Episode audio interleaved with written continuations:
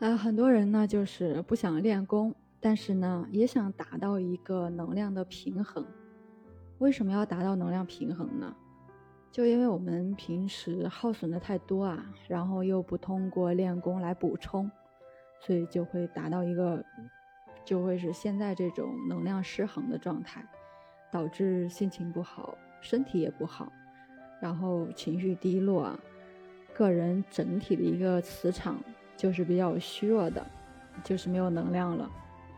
很多人喜欢借助外力，比如说我去大吃一顿，然后去购购物啊，看各种煽情的心灵鸡汤，刷刷电视剧啊，等等等等，被动的去吃一些安慰剂，可能一开始会感觉不错，后来就慢慢的麻木了，再到后来就开始反感，我怎么能这样？就这种方式啊，就已经解决不了当下这种心情，缓解不了了。这什么情况呢？其实呢，就是饱和了，消化不良了。所以这个时候一定要及时的清理和修复，也叫疗愈。这个呢，是我们每天必须坚持要做的事情。可能在疗伤的过程当中。会有一些负面的，让人心情烦躁、低落、不安、难以忍受、迷茫无助的情绪反复出现多次。有的人可以靠自己的力量降服一切，但有的人力量薄弱，无法化解，所以只能借助外力。那外力是什么呢？就比如换个环境，练习呼吸。或者借助咒语的力量，从宇宙中交换能量。关于这个呢，我们之前是有录播节目的，就是我们可以去听灵光柱体功法详解，对吧？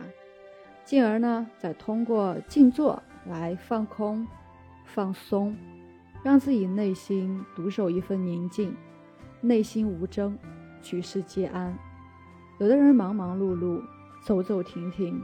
总会有很多的理由，比如工作累了、身体乏，比如工作之外要带娃、写作业啊等等，比如发展自己的兴趣爱好，反正就是有很多种就是静不下来的理由，不愿意也不认为自己就可以说坐在那里安安静静的去练功，这个时候怎么办呢？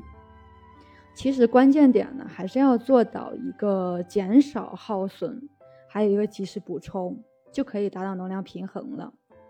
嗯，毕竟没时间练功的人的确是很多，所以呢，对于这些人来说呢，你可以先做一些清理，把家里不需要的物件处理处理，然后平常呢，尽量的少做一些事情，少操一些心，减少思考，思考是非常消耗能量的。不让自己烦躁、压抑，不去过度的去消耗身体，那身体不累了，心才能不累嘛。心不累，情绪波动就少了。因为情绪也是很消耗我们能量的。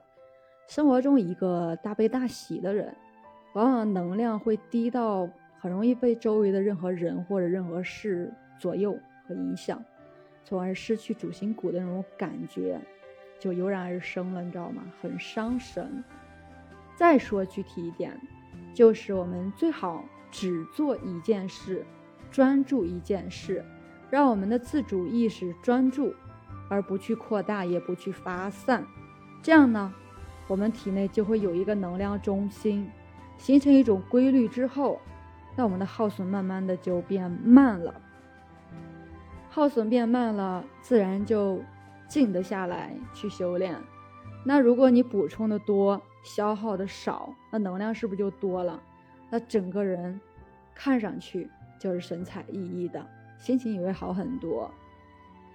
嗯，对于无法专注去做一件事情的人呢，可以通过刻意的训练来提升我们的专注力，比如说长期去观想一个东西，把这个东西创造成画面。显象在你的脑海里，这就是专注力提升的一个表现。另一方面呢，要去单纯的观察、感受、接纳周围的一切，不要带任何情绪、评判啊、目的啊，也不要去创造，只是接收，客观的接收，来增加自己的能量。这个呢，就是我分享给大家的懒人攻略。我是袁一凡，一个二十岁的八零后修行人。喜欢主播的，欢迎关注，欢迎订阅。